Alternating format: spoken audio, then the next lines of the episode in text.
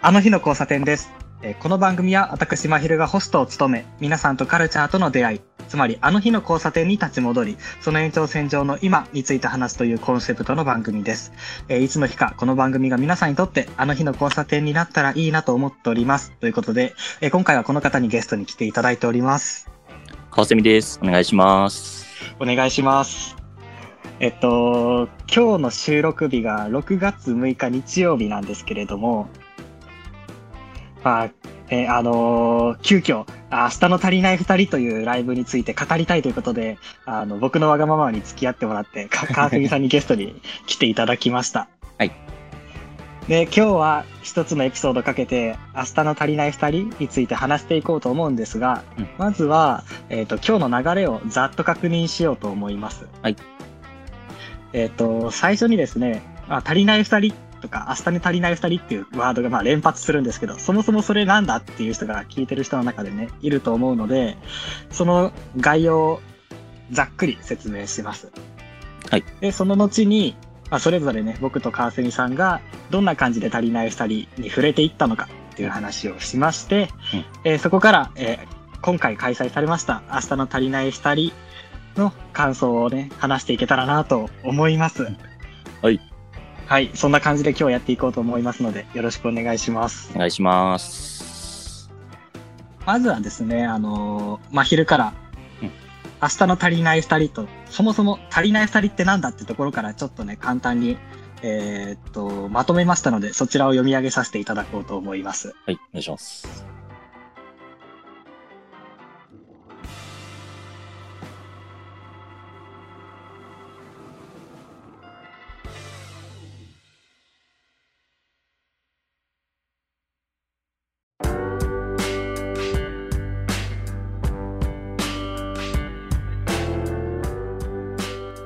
そもそもですね、足りない二人っていうのは何だって言いますと、う南海キャンディーズの山里さんとオードリーの若林さんによるユニットでございます。で、その足りない二人というユニットが、まあ、今回のライブ、明日の足りない二人に至るまでね、ちょっと簡単におさらいしていこうと思いますね。はい。えー、もともとは、えー後に番組としても放送されるようになるライブの、えっ、と、潜在意識というライブのスピンオフ企画で始まったユニットらしいですね。うん、そうですね。はい。で、人見知りで、社交性、恋愛、社会性の足りない二人が、え毎回様々なテーマをもとに、各々の足りない部分を暴露し合いながら、え最後はそれらの一部を全て漫才に落とし込み、披露していくというスタイルですね。うんはいで、潜在意識で誕生してから、えーその後にですね、2012年の足りない二人だったり、2014年のもっと足りない二人という、まあ、日本テレビ系の深夜番組で漫才を披露されてきました。で、2014年8月に開催した番組ライブの、タリスタサマージャム14山里関節祭り。面白いタイトルですうね。ん。 そうです これ以来、えー活動を休止していた2人でしたが、えー2019年の山里さんの結婚を受けて、えー同年11月に1日限りでライブイベント、さよなら足りない2人港未来で会いましょうを開催されました。で、そこで本当にさよならするのかなと、まあね、見ていた人たちも思っていたんですけれど、うん2020年4月からは、足りない2人2020春夏秋冬と題して、季節ごとに特番が始まりました。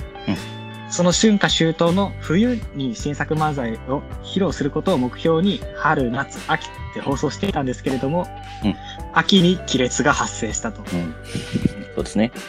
はい。で、お互いのラジオを巻き込むという展開を経て、えー今回2021年5月31日に、え2人が初めて、2009年に初めてユニットを組み、ライブを開催した聖地、下北沢に立って、えっ、と、オンライン生配信ライブを開催したと。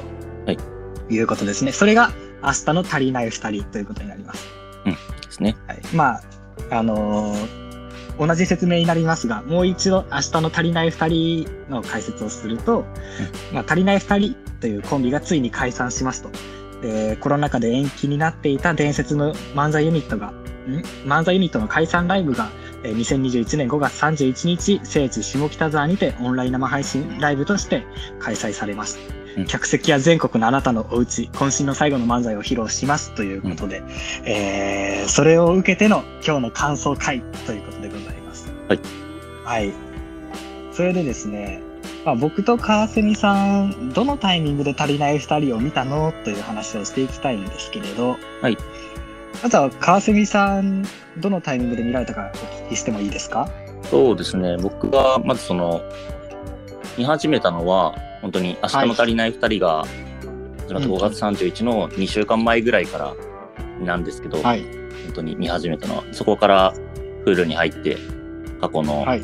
足りない2人から、もっと足りない2人で、さよなら足りない2人と順番に見ていったすんですごけい。ど、え全部見られたんですかそうですね、全部見ましたね、一気に。すご い。結構ありませんでした。そうですね、まあそもそも2012年と14年のやつは、ワンクール分あるんで、ですよね。はい、いわあ、それがすごいですね。やでも面白かったですね、やっぱり。うんうんうん。2週間前からギュッと詰め込んでって本当にそんなじ感じですね。はい。まだったんですね。うんうん。あヒルさんはどんな感じで僕はですね、えっ、と、足りない二人ともっと足りない二人っていうのは見ていなくて、はいあと、山里関節祭りも見ていなくてですね、で2019年の、えーさよなら足りない二人港未来で会いましょうというのを、えっ、と、リアルタイムでは見てないんですが、はい Hulu でえーアーカイブが配信されたタイミングで見ました。はだから2019年の年末ぐらいに見ていました。うん。いや、本当にあれ、年末年始ぐらいに見ましたね、僕。ああ。お正月、年末かお正月ぐらいに、 あの、どぎついライブを見うましたんね。。 そもそも川蝉さんが足りない二人を見てみようかなと思ったきっかけっていうのはどこからだったんですか そうですね。まあ、まずその、ずっとオードリーのラジオ、まあ、去年ぐらいからなんですけど、聞いてて、はい。で、まあ、その中で、ちょうど今年の3月ぐらいでしたかね。そのまあ、うんうんうんまあそれまでにもちょいちょい足りない2人っていうワードはラジオでも出てきてたと思うんですけど、まあ、3月あたりにその山里さんがラジオで、とあるそのスタッフと距離を置きたいと思うっていう発言があっうんて、でそういいういざこざの中で若林さんが山里さんのラジオに乱入するみたいな、うん、はい、流れではいありましたね。はい、そこで、まあ、足りない2人っていうものをよりなんか知りたいなとは思ってたんですけど、うんまあその、なんというか、まあ、最後の漫才の前には見たいなと思ってて、で、ちょうどうんうんその、明日の足りない2人がやりますってなったタイミングだったので、じゃあもうこれは見るしかないと思って、おー2週間前にっうんうんうん。て感じでしたね。じゃあ割と、なんだろう、気になっていたタイミングでね、こういうのが開催されたんで、おはいさらいするいい機会になりましたよね。そうですね。よかったですね。それでね、2週間かけて結構熱量高めて本番迎えられたんじゃないですか。そうですね。 うんうん。いやこれね、あの、川蝉さんとお話ししたときに、うんあ、スペースでお話ししたときに、はいお話あ、自分が話したんですけれど、うん結構今回の明日の足りない二人、課題が忙しかったりとかで見るのを諦めてたところがあったんですよ。うんうん。で、諦めてたので、ああんまり関心持って情報とかも見てなくって、はいまあ、なんだろうな、自分には関係ないなというか、と思って見てたんですよね。はいだから、まあ結局は見た、見たんですけど、はい熱量を持って楽しみにして本番に挑めたら、もう少し違う感じ方したのかなっていう後悔は残っていますが、それでも、こんぐらい、なんだろう、熱量高めて高めてっていけなかった僕でも、めちゃくちゃ感動しましたね。うん。めちゃくちゃ笑ったし、めちゃくちゃ感動しま したね。もうそんなん関係ないっていうぐらい。それがすごいですよね、やっぱり。それですよね。うん。なんで割と僕たちは時間をかけて足りない2人っていうのを見てきたわけではない2人なので、はいなんだろうなその山里さんと若林さんのうん12年間のストーリーっていうのをちゃんとリアルタイムでは追ってきてないんですけれど、はいだからこそ見える視点とかね、うんうん。それこそ僕はさよならあ足りない2人ともっと足りない2人とか、まあ、そういうの昔の番組っていうのを見てこなかった視点での感想みたいな感じですし、川澄さんはぎゅっと2週間で見た感想みたいなのが出るのかなっていうところがあるので、うんえっとまあ、そういうところをね、楽しんでいただきながら、あの、明日の足りない二人の感想をみみんなでちょっと共有できて、で、共有できたらなぁなんて思います。はい。あーね。で、こっからちょっと足りない、あ、さよなら、え違うわ。なんだ。明日の足りない二人ですね。はい、そうで すいねっ。ぱいあるからちょっとわおかんな続けくくなだっさたい。今からね、あの、明日の足りない二人の感想を話していこうと思うんですが、えーはいこれを、エピソードを配信しているタイミングでは、もうアーカイブ配信期間が終わっていますので、ねネタバレ全開でいこうかなと思っています。はい。はい。だからね、あのーなんだろう、アーカイブ期間見れなかったけど、うん他のなんか映像作品として発売された時に見たいよ、楽しみにしてみたいよっていう人がもしいたら、うんあのーまあ、ここで、ちょっと一旦閉じてもらってってそういうですね感じになります。はい。ここからちょっとネタバレ全開でいこうと思います。はい。あと、まあ、保険を打つわけじゃないですけど、 保険を打つわけじゃないですけど、はいあの、絶対まとまらない話になるん ですよ。で、よかったねー、みたいな感じの話になっちゃうと思うんですけ ど、なんかその熱量を含めて楽しんでいただけたらな、うん、うんと思ってます。はい、あとそうですね。ね、そう総括はきっと、きっとできないと思い ます。を思ったことから言っていきましょう。はい。じゃあ、まずはですね、はい、明日の足りない二人、この配信ライブ、どのタイミングで見ましたっていうところをお聞きしてもいいですかそうですね。僕は、まず、その、本当はリアルタイムで見ようとは思ってたんですけど、その日、はい。月曜日の夜、たまたま用事があって、リアルタイムで見れなくて、結局、次の日の夜に見ましたね。1日 後の。はい。ううんんうんうん。まあ、これもね、スペースでお話ししたときに、アーカイブ視聴がね、当日アーカイブ視聴できるって言そうなんですよ。って、家に帰ってきたけ そどう、そうそう。翌日の朝10時からアーカイブ視聴可能だったんですよね。はい。そう。本当にもう、残念でしたね。 すごいがっかりしたんじゃないですか。はい。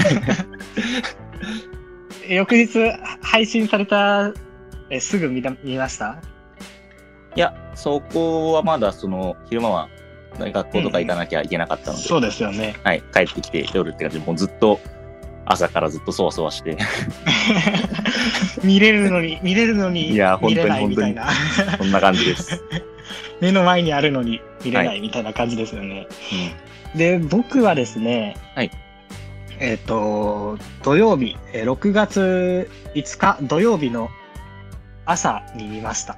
はいで、まあさっき言った通り、あんまりね、ちょっと忙しい中にあるので、うん見ないでおこうと思ってたんですが、はいその、配信ライブ終わった週にスペース、ツイッターのスペースを開いていたら、えー川澄さんとお話できて、うんそこで足りない二人が、よかったよ、みたいなね、あ の、お話しされていて、これは見た方がね、いいっておっしゃっていたので、はいそれが最後の一押しになりまして。うん。いやー、よかった。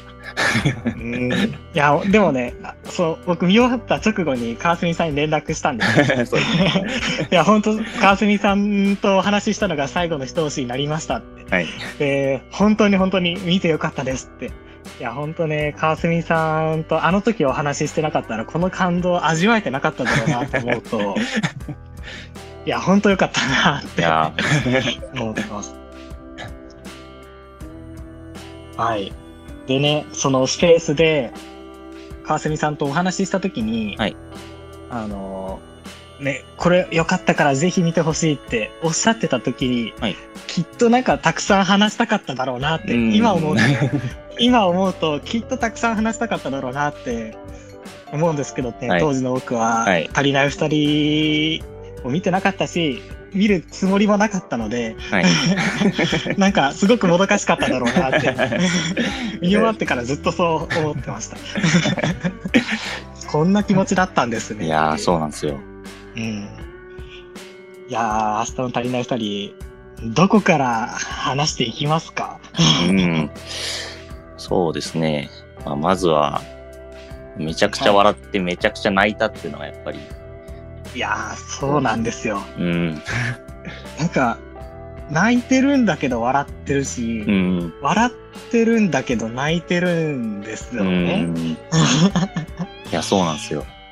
はい。うん。うーん。川澄さん、ちょっとなんか感想をまとめてこられたって話されてましたけど、はい川澄さんの感想からお聞きしてもいいですかあ、いいですかはい、お願いします。そうですね。まあ、まず、その、はい、めちゃくちゃ泣いたんですけど、はい、その泣いた理由というか、気持ちというか、率直な、はい、はい。うんうんがあって、まあまずは、そのすごい、足りない二人への感謝という、そういう気持ちがはい。すごい溢れ出てきて、その、うんうん。まあ、そのライブ配信の中であった流れとして、その、最初は2人の掛け合いですごい漫才で面白い回だったところだったんですけど、まあ、後半から少し流れが変わってというか、うんうん。そ、の、お互いの足りない部分を引き出し合って、あそこすごかったっすいね。やー、すごかっった。たうで、ん最後にはもうそれを足りなくてよかったっていう結末うでん。締めてくれたのが、なんかそのすごい、なんていうか足りないっていうのをもともと2人は、その、まあ、それこそ最初の頃は、本当に周りから見ても自分たちでも足りないっていううん気持ちがあっ、て、うで、そんな中でその足りなさを面白く笑いに変えてくれてた部分があって、で、二人もまうあんその足りないって思いながらも、まあなんとかそれを乗り越えたいみたいなうんうんうん、気持ちの中でやったと思うんですよ、最初うん。うんうんで、はい。でまあそこから、なんていうか、さよなら、さよなら足りない二人、5年後のさよなら足りない二人で、その新しい宣言というか、決意を決めたというか、うんうんうんその、そうですね。そう、足りないっていう部分を乗り越えてやっていこうみたいなそうですよね。。はいい、流れになって、で、そこからうん今回、明日の足りない2人でどうなるのかなって思ってたら、その、なんか、正直自分が思ったのとは全然違う展開だったというか、うんうんうんうんそれこそその、2020の春夏秋冬では、その春夏秋冬、その山里さんは、その、そのさよならで、その、せい変えていこうっていう決意があったけど、結局その、嫉妬だとか不満だとかそういう気持ちがずっと込み上げてくる。うんで、それに対して若林さんは、その、なんだろうな、まあ、MC として、俺たちはこうなっていかなきゃいけないんだっていうのを、自分をだましだましでもやっていかなきゃいけないんだっていうことを、山里さんにずっと呼びかけるみたいな流れが、春夏秋とうんずっと続いてたと思うんですけど、まあ、そはういまあ、それを見るともう本当に足りないを超えていこうっていう感覚があったんですけど、そうですね。さよなら足りない二人で言っていた新しい武器を見つけるっていう方向に向かっていってたってことですよね。そうですね。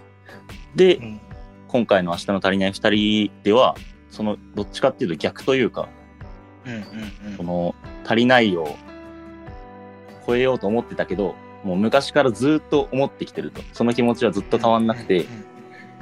で、その中でいろいろ環境とか立場とかも変わっていって、でも結、局俺たちがやっぱり足りないんだっていう。うんだからもうその足りないままで明日も生きていこうっていう、そのうんうんうんうん足りないっていう部分を持ったままでいいからもう明日まで、うん。い明日も頑張っていこうっていうところで背中をすごい押してくれたみたいなや、ほんとそう。ほんとそう。うんうんでそういう、なんというか、うん。希望を与えてくれたっていう意味ですごい感謝の気持ちが込み上げてきて、はい。はい。涙はいが止まらなかったっていう感じですうんね。うんうんじゃあ割とあのなんだろうなそのあたら足りなさを乗り越えて新しいとこ武器を見つけてうんやっていくっていうと、まあ、足りない2人を見ている視聴者からしたら結構一歩先のステージに行かれちゃう感じってあるじゃないうん、ですか。そうですね。なんか、その自分たちのいるステージを認める、足りなさを認めるっていうのは自分たちのいるステージを認めてくれる感じがあったっていう意味での感謝であり涙でもあったってことですかね。そうですね。うん、うん、うん、うん。いやー、わかりますね。うん。いや、ほんとそうですよ うね。ん、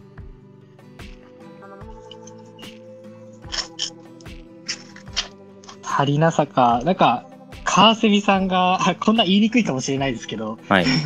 川澄さんが自分足りないなーと思うとこってありますそうですね。まあ、それこそなんだろう。二人も最初の方やってた社交性のなさというか、なんかうまうんうんうくん人とコミュニケーション取るのがあんまり得意じゃないとか、そういうのもありますし、まあ、あとはなんていうか、その、結構性格的にいろいろものが続かなかったりするとか、そういうああ、わかります。はい。でだらけてしまう気持ちというか、そういう部分でやっぱ、直したいなとは思うんですけど、やっぱなんかその、どうしてもついてきてしまうものというか、それがずっとありますね。うん。うん。うんでも、なんかそう思うと、うん足りなさを持ってない人っていないんじゃないかとも思いますよね。そうです完ね。璧な人がいないというのと、まあ、同じ話になってくると思うんですけど、うん。まあ、半分僕の感想入ってきちゃいますけど、その、はい足りん、なんだろうな、足りなさっていうのを足りないって言えるって強いなってめっちゃ思ううんですよ。ん、そうです ね。いや、わかります。すごいわかり ます。うん。なんか、その、その、あ、なんか泣けてきちゃった。大丈夫です か泣けてきちゃった。 うん。足りないの、足りないって言えるのが、うん。なんだろうな、強さなんだなって思いますし、うんそれをね、笑いとか、ショーにしてうん。届けてくれるっていうのうんは、いや、本当に希望を見せてくれるじゃないですけど、うんうんなんかね、次のステージに行くのは行くで、そういう道もあってもいいけど、うん逆にこれを受け入れて、他先にも道があるんだよっていうのをね、なんか見せてくれた感じがしましたよね。そうですね。じゃあも、また、後ほど、僕の感想言った後にいろいろねお話ししようと思いますが、はいちょっと、僕の感想も言っていいですか聞かせてください。あほとんほとんど同じような内容になるんですけど、はい。えーんえー僕一応感感想書いたんですよ、ノートに。ノートに書いたんですけど、はいね見終わった後、バーっと手書きで書いたんですけど、なんかなかなかまとまっていなくてですね。うん。川澄さんは結構、足りない二人の、なんだろうな、ストーリーもしっかり入った状態で見られてた,、い見られていたので、はいさよなら足りない二人から、えーさらに、えー春、えーっと、春夏秋冬、あ、春夏秋冬の春夏秋っていう、ね、う流れを踏まえて、今回、明日の足りない二人見られたと思うんですけど、はい僕結構ね、すっかり抜けちゃってたんですよ。さよなら足りない二人と、えっと、うんあと春夏秋冬が。うん。で、振り返ってみたら春夏秋冬一応見てたんですけど、はいあの、ちゃんと入ってなかった、うん。そのストーリー性っていうのが抜けちゃってたんですよね。うん。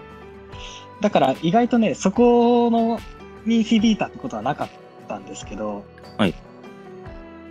なんだろうな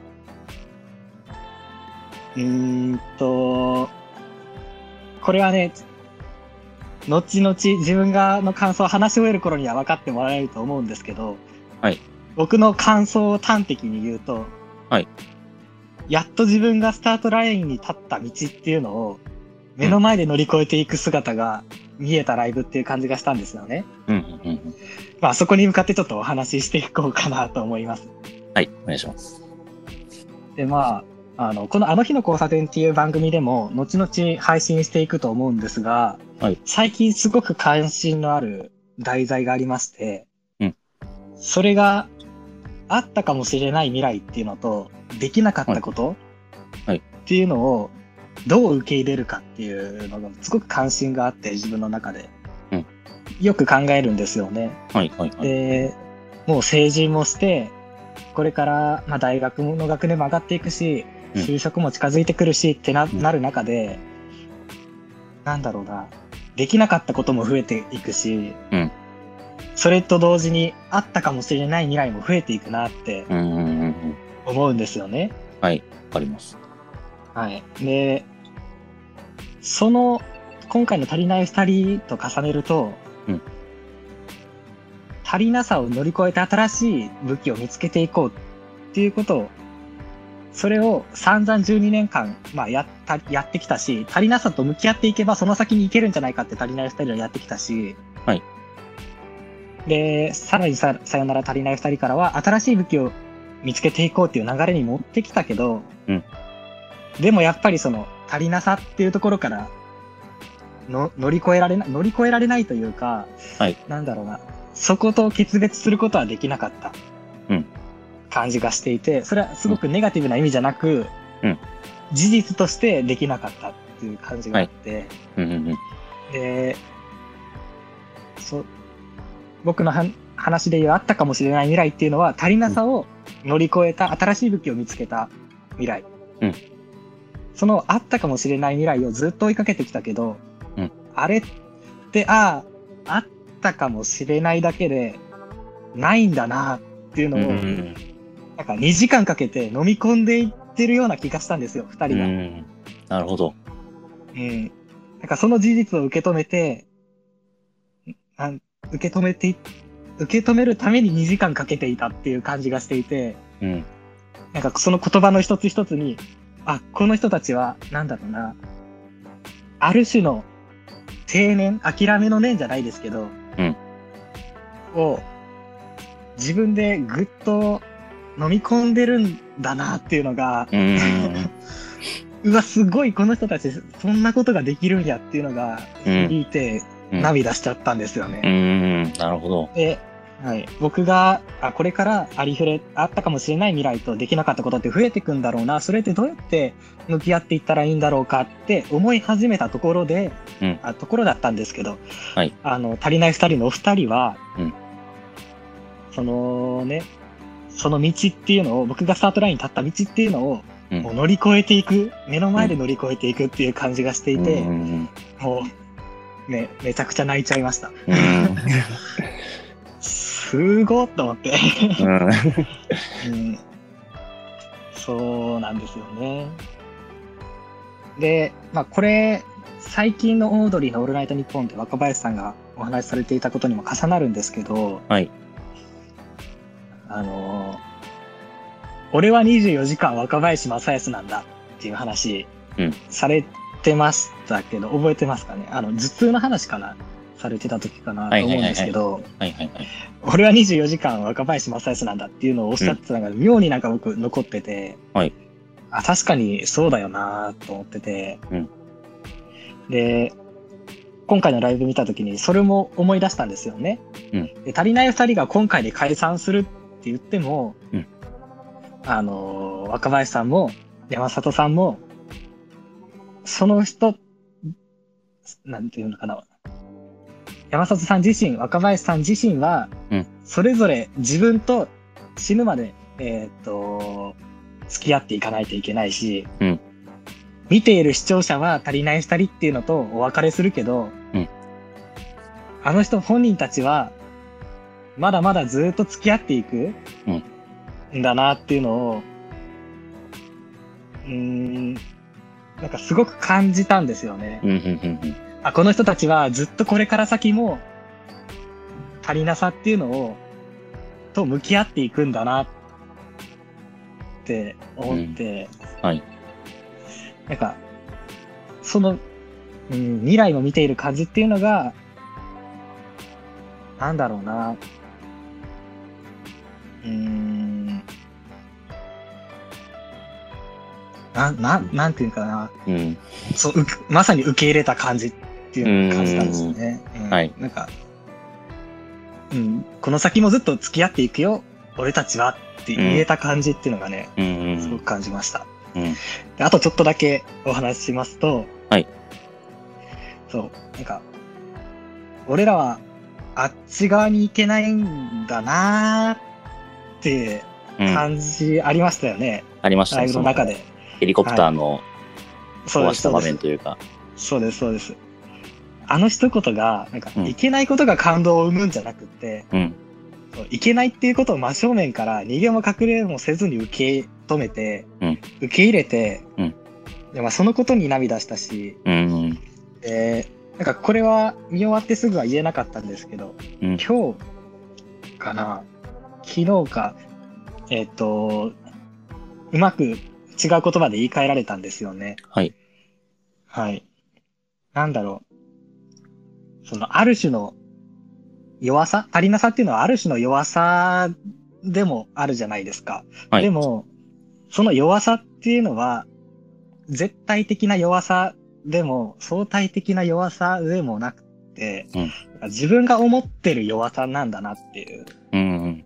感じがしていて、まあうん人から言われることもあるだろうけど、でうもんそれを弱さって最後まで思うのはやっぱ自分だし、はい逆にこういう性格は弱いっていう絶対的なもの、物差しもないし、うんで、その、自分が思っている弱さっていうのを、その人自身が定義した弱さっていうのを、うんなんだろうな、あ俺はこれが弱いって認めて、うんでも、これと付き合っていくんだよって認めた瞬間に、うんそれが強さになっていくんだっていうのを感じたんですよ。うん。うん。それを、なんか、すごく感じさせてくれるライブだったし、うんえーっと、まあ、足りない二人の12年間って、結局ここに向かってたんだなってね、あそうですね後から振り返るうとん思いましたよね。はいなんか、足りないよ足りないって言えるし、うん。うん言えるっていう、なんだろう、足りない、足りない二人っていうタイトルをつけた時点で、うん その自分が思っている足りなさ、弱さみたいなものをうんうん受け入れるってところに向かってたんだろうなって勝手に思っちゃうというか、はいはいはいはい。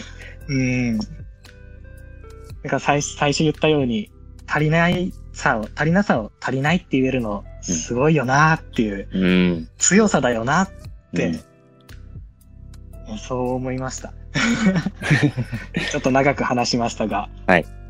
うーん、なんかそういうところに僕は涙しましたね。うん。うーん。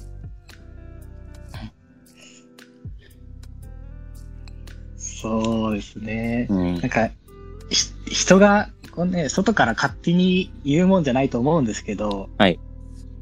ある種の、なんか、うーん、お二人の転換点の一つになるんじゃないかなって勝手に思っちゃったというか、う ん。でもなんかそういう、それぐらいのものを見たよなっていう、気がしましたよね。そうですね。なんか、そのう、んまあ、感謝もありますし、なんか、そういう、うんそうやって決めたんだっていう二人を、なんか応援したい気持ちというか、うんうんそういうのもなんか含まれてる気がしますね。自分の心の中には。うんうん、うんうんいやー、わかります。うん。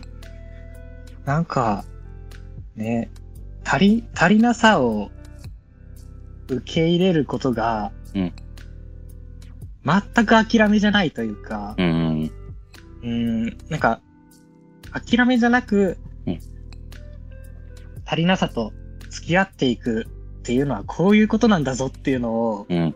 なんかね、見せてくれて、くれたし、これから見せてくれるんだろうなっていう気がしていて。はい。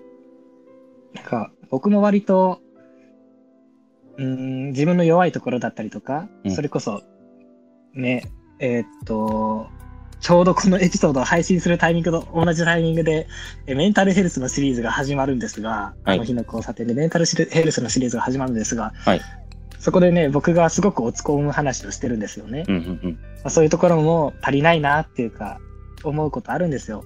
はい。でもなんか、ずーっとそれを乗り越えよう乗り越えようとしてきたけど、うんそれ以外の道もあるんだよなーって思わせてくれましたね。うん。なんかそれって敗敗北以外の認めるっていう道があるんだっていううか、ん。うん感動しました。うん。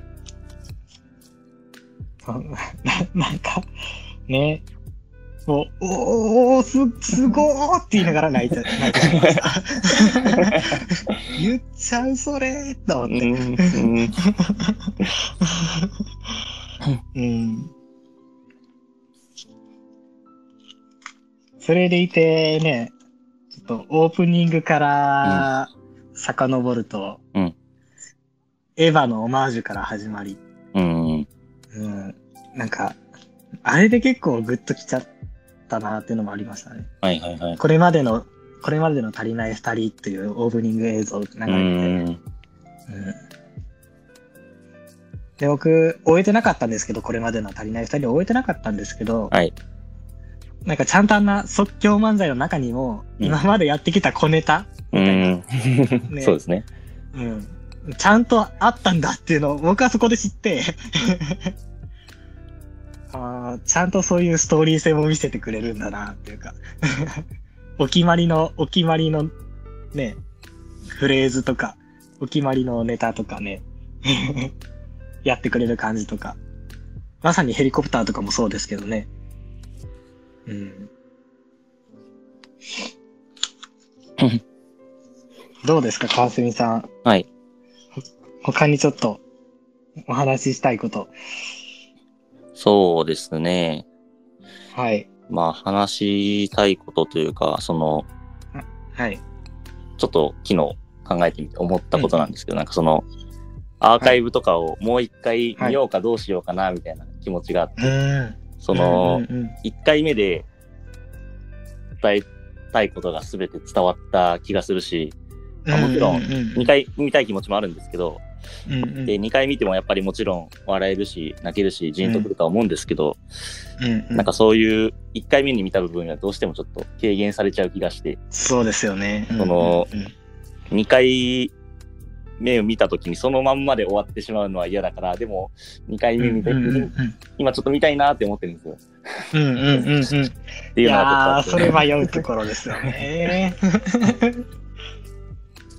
割となんか、うんほぼ1週間ぐらい経たれてるわけじゃないですか、川澄さんは。はいその期間でね、頭の中で、まあ自分の中でさらにあの、明日の足りない二人っていうのを整理してうん作り上げてっていうのがあったと思うんで、うんもう一回見てしまうと、なんかまたリセットされちゃうかもしれないっていう不安もありますよね。 はい。わあ、わかるな、そのカット。うん。あアーカイブ見るかどうか。うん。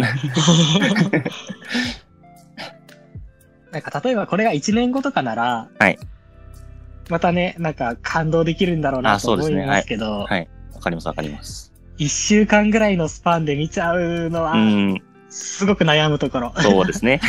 うん。そうですよね。うん。あと今ちょっと思い出したんですけど、はい結構、クリーピーナッツへのストーリーみたいなのも、うん。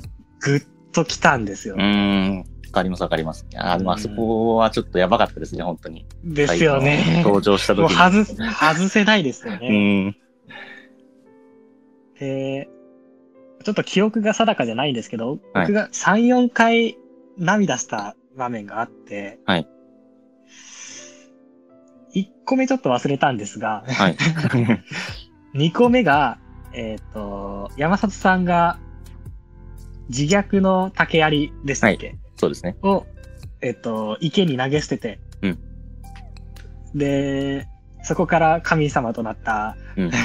若林さんが出てきて、 はいえーっと、で、そこで自虐の竹槍してるんじゃないよと。うん。まあししえーっとあ、さよなら足りない二人から、春夏秋冬を経て、うんそのね、自虐っていうのをうん捨てて、うん新しいステージに行こうってやってきたけど、うんやっぱり山里さんって、うん。それが武器だし、それをずっとやってきたし、うんそれを受け入れら受け入れられない若林さんは、自分はそれを認められないのは未熟だなってうん言った瞬間が、うん。なんか、ね、うーん、なんかスイッチ入った感じがしたし、うん。なんかもう目の色変わったし、表情も変わったし、でそこでもう、バーっと泣き出しちゃって、うん。わかります。同じですはい。僕もそんな感じです。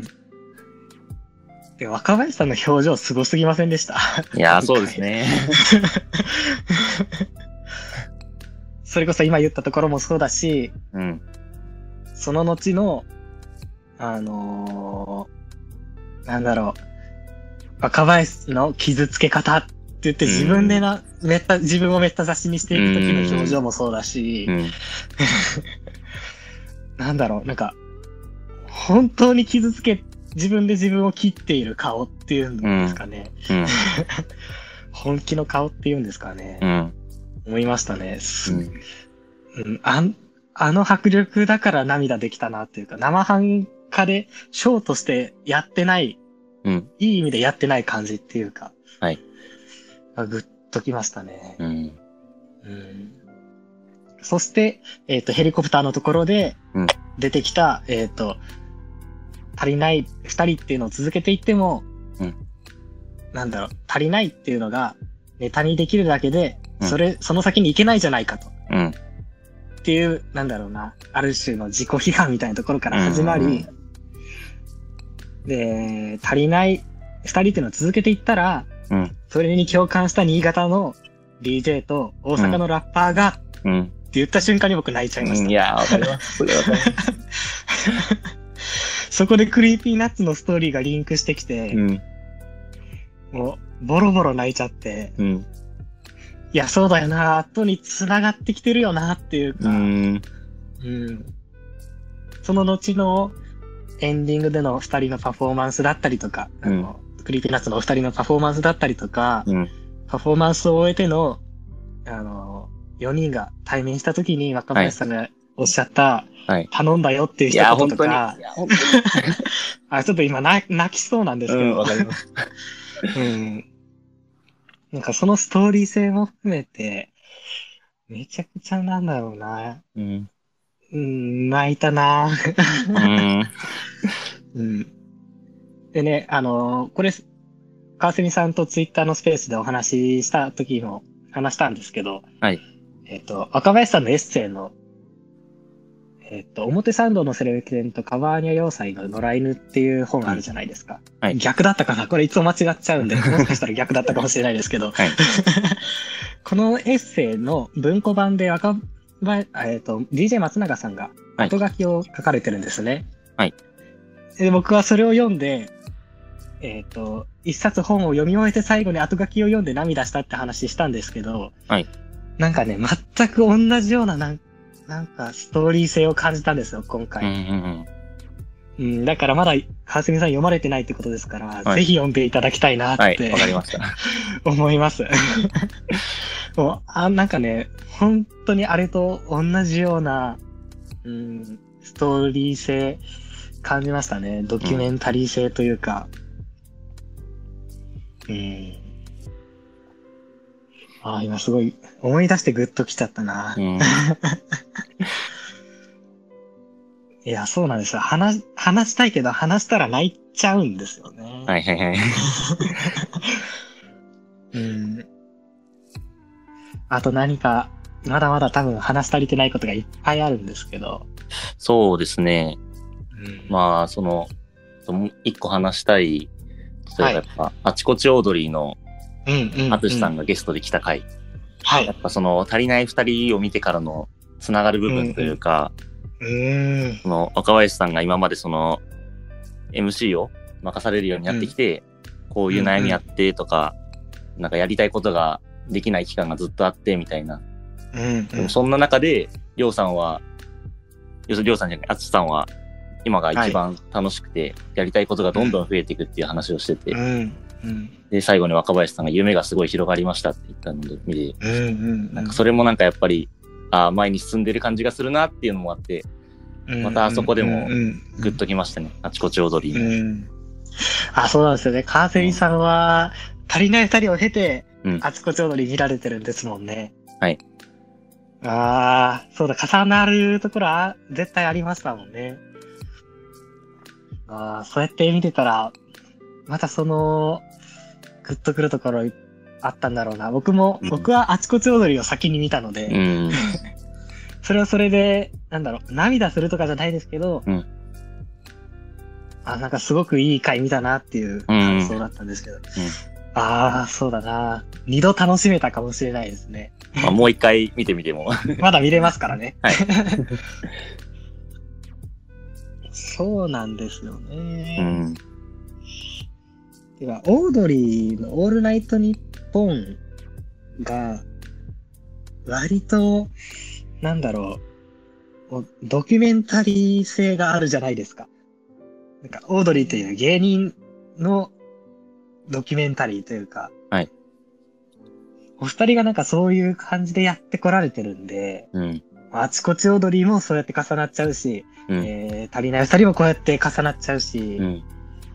うんそこがすごく面白いと同時に、うんなんか自分も頑張ろうって思えるし。うん。うんうんうんあと、これは直接足りない二人には関係ないかもしれないんですけど、その、なんか作品とか、はいまあ話を聞いたりとかして、頑張ろうって勇気をもらえるってことあるじゃないですか。うんはいで僕もそういうこと今までもたくさんありましたけど、はいなんか割とその感覚っていうのが最近変わってきまして、うんうん。なんか頑張ろうっていうと僕の中では結構やる気に直結するんですよね。うんだけど、やる気っていうのが僕の中ではあまり長続きしなくって、はいで、そのや長長続きしなさっていうのでまた落ち込んでいったりすうんるんですよ。うんうん。わかりますわかります。あそこで、ね、あそこでもらった勇気は何だったんだ、みたいな。 そこで落ち込んでいくんですけど、うんなんだろうな。やる気に直結しないけど、根本的に励まされるというか、うんうんうん。ポジティブな心理的変化があるんだけど、うんね一時的なやる気とかじゃない、なんか励まされ方っていうのがあるんだっていうのに最近気づいてきて、はいあこれはうまくまだ言語化できてないんですけど、はいでもそれと全く同じようなものが今回の明日の足りないサリにもあったなってうんうんうん。わ思いますね。かりまなんかす。一過性のものじゃないなというか、あるし、えっ、と、何かあるたびに思い出したいって思えるような、うん。てうん。思います。すごい刻まれましたね。心の中に。いや、ほんと、 生き様芸人って言われますけうど。ん。 でもあれだな川澄さん、不毛な議論も結構聞かれてるんですっけいや、毎週聞いてるわけではないです ね。うんうん、うんはいだから割と僕たち二人は若林さん側で喋ってるじゃないですか。はい。まあ、結局それをまた ね、山里さんから言わせれば、8割オードリーファンじゃないです けど。なんだろうなって。いや、あそういうの言ってるの見て、うん。あ、なんか、なんかすいませんって気持ちにもなったし、うん。まあ、そう、そうですよねーって感じになっちゃなっちゃいましたね。 ああ、そう結構オードリー側で見ちゃってるっていうう。ん。若林さん側で見ちゃってるっていう。ありますよね。うん。。うん。でもなんか、スペースで、ね、ツイッターのスペースでい何人かの方とこの前お話ししましたけど、そこでも割と、オードリー側、若林さん側っていううん感じしましたよね。うん。そうですうね。んうんうんまあでもど、どっちであれ、こんだけ泣けるんですかそうです ね。ら、うん、全く関係ないですよ、そこは。うん別にどっち派としても見てないですしね。うん。入ったきっかけっていうだけの話なそうのです。ね。うん。あとなんか、結構泣いちゃった話ばっかりしたんですけど、まあほとんどもう時間ないですけど、はいなんか、お笑い、笑いとしてすごかったなっていうところももちろんありましたし、うんあのーやっぱり、お互いの実力がすごいなっうん。て、節々に感じましたね。ありますね、それは。うん、なんか、若林さんの構成力とかうもんそうですし、うん。うーんあの、山里さん、山里さんが、うん自虐の竹槍んを、えっ、と、若林さんに返してもらって、うんで、そこで、いろんな球をね、弾いていく訓練をするうっんて。いうくだりがあったじゃないですか。はい、ありましたね。で、あれを、なんか、矢継ぎ早に出せる若林さんも、あ、あのーもちろん準備はされてたと思いますけど、うん。その表現が的確だ し、うん。表現がすごく的確だうし、ん。だしあんなスラスラ出せるし、それに対して、本当に、なんだろうな、正解の返しをしてくる山里さん、うん。す、すごいなっいて。や、すごい、すごいんすよね、本当に。あねあそこすごいなと思って、うんこんなことできるんだってうん。思いましたね。うん。何も考えずに見れてし、見ようと思えば見れてしまったところも、うん。うわ、こここで0コンマ何秒の間も開けずにうん返せるんだとかう。ん。うんいやー、見返したいけど、今、リクエストもったいないよなっていう気持 ち。 わかります。葛藤ですね。うん。うーんそうなんですよね。だから僕は割と、その、あったかもしれない未来と、できなかったこと、うんうんまあ、それとの向き合い方として、うん。なんか、一つの形を見せてくれたなっていうふうに、足りない、明日の足りない二人をうん見ました。うん。見終わってす最近関心あったことにつながっ、なんか見てる途中かな見てる途中でつながってきてることに気がついて、うんうわ、ここに立ち向かってるんだと思って涙したところがあったんで、うんうん、割と僕はそこで見たなって、自分の中でも整理できたし、はい。うん、そんな感じですね。うん。あーでも、ね、なんか大したこと言えてないけ ど、川澄さんと今お話できて、すごく楽しいです。いや、でもこういうことなんですよね。なんか感想語り合うと別に答え導き出せなくてもいいけど、 そうですね。よかったよねで、うん。いいですやんってうん思う、思う、思います。 うんよかったね、よかったねで、いいじゃん って最近すごく思います。 うん。そうですよね。なんか最後、なんか言い残してある気がするな言い残したことある気がす る。言い残したことある気がするなうん。なんかないですか、カーセンさんは。うん。なんいだや、ろある気気がするなって感じだと思いますけ ど。全然総括はできないですけど、うん全体像はあんま見えないですけど、自分が感じたとこは言えたかなってう。う。いうん感じはしましたね。はい。伝わりました。うん川瀬さんの、なんだろう、足りなさを、うんなんだろう、受け入れていってくれる姿にうん感謝するし、うん。そこに涙したっていうのもうんすごくわかりますし、うん。さらに、ね、あの、ぎゅっと、ぎゅっと今までの足りない二人っていうのを、うん2週間かけて見られたわけですから、うんだからこそ感じる、だからこそ感じる、なんだろうな。その、明日の足りない二人で、足りなさに戻ってきた感じっていうところ、より強く多分感じられたんですよね。。そううですね。川澄さんは。はいうん。なんかその感想も聞けてよかったですう。ん。うんうんうん。あー、喋り足りないな。 喋り足りないけど、何か出せる気もしないし、うん。って感じがしますが。はい。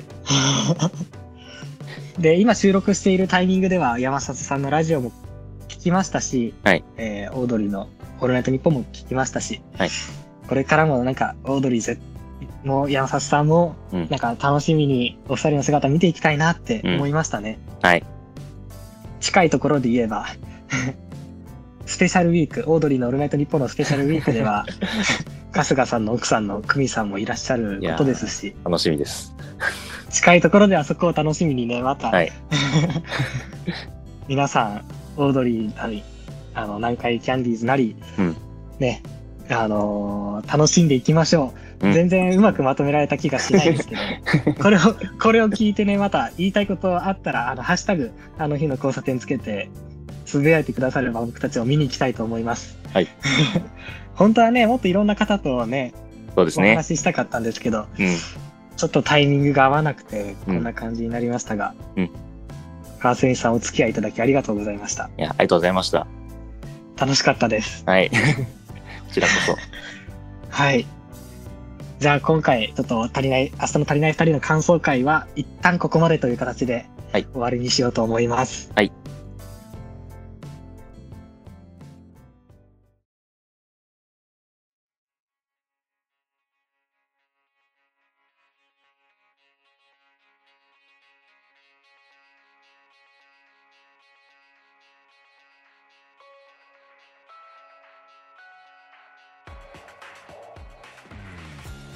えーこの番組を聞いての感想などは、ハッシュタグ、あの日の交差点をつけてつぶやいていただけるととっても嬉しいです。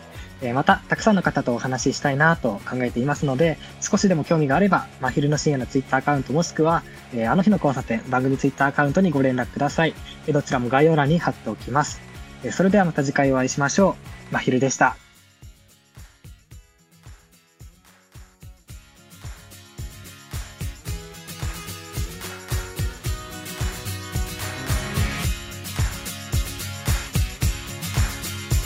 「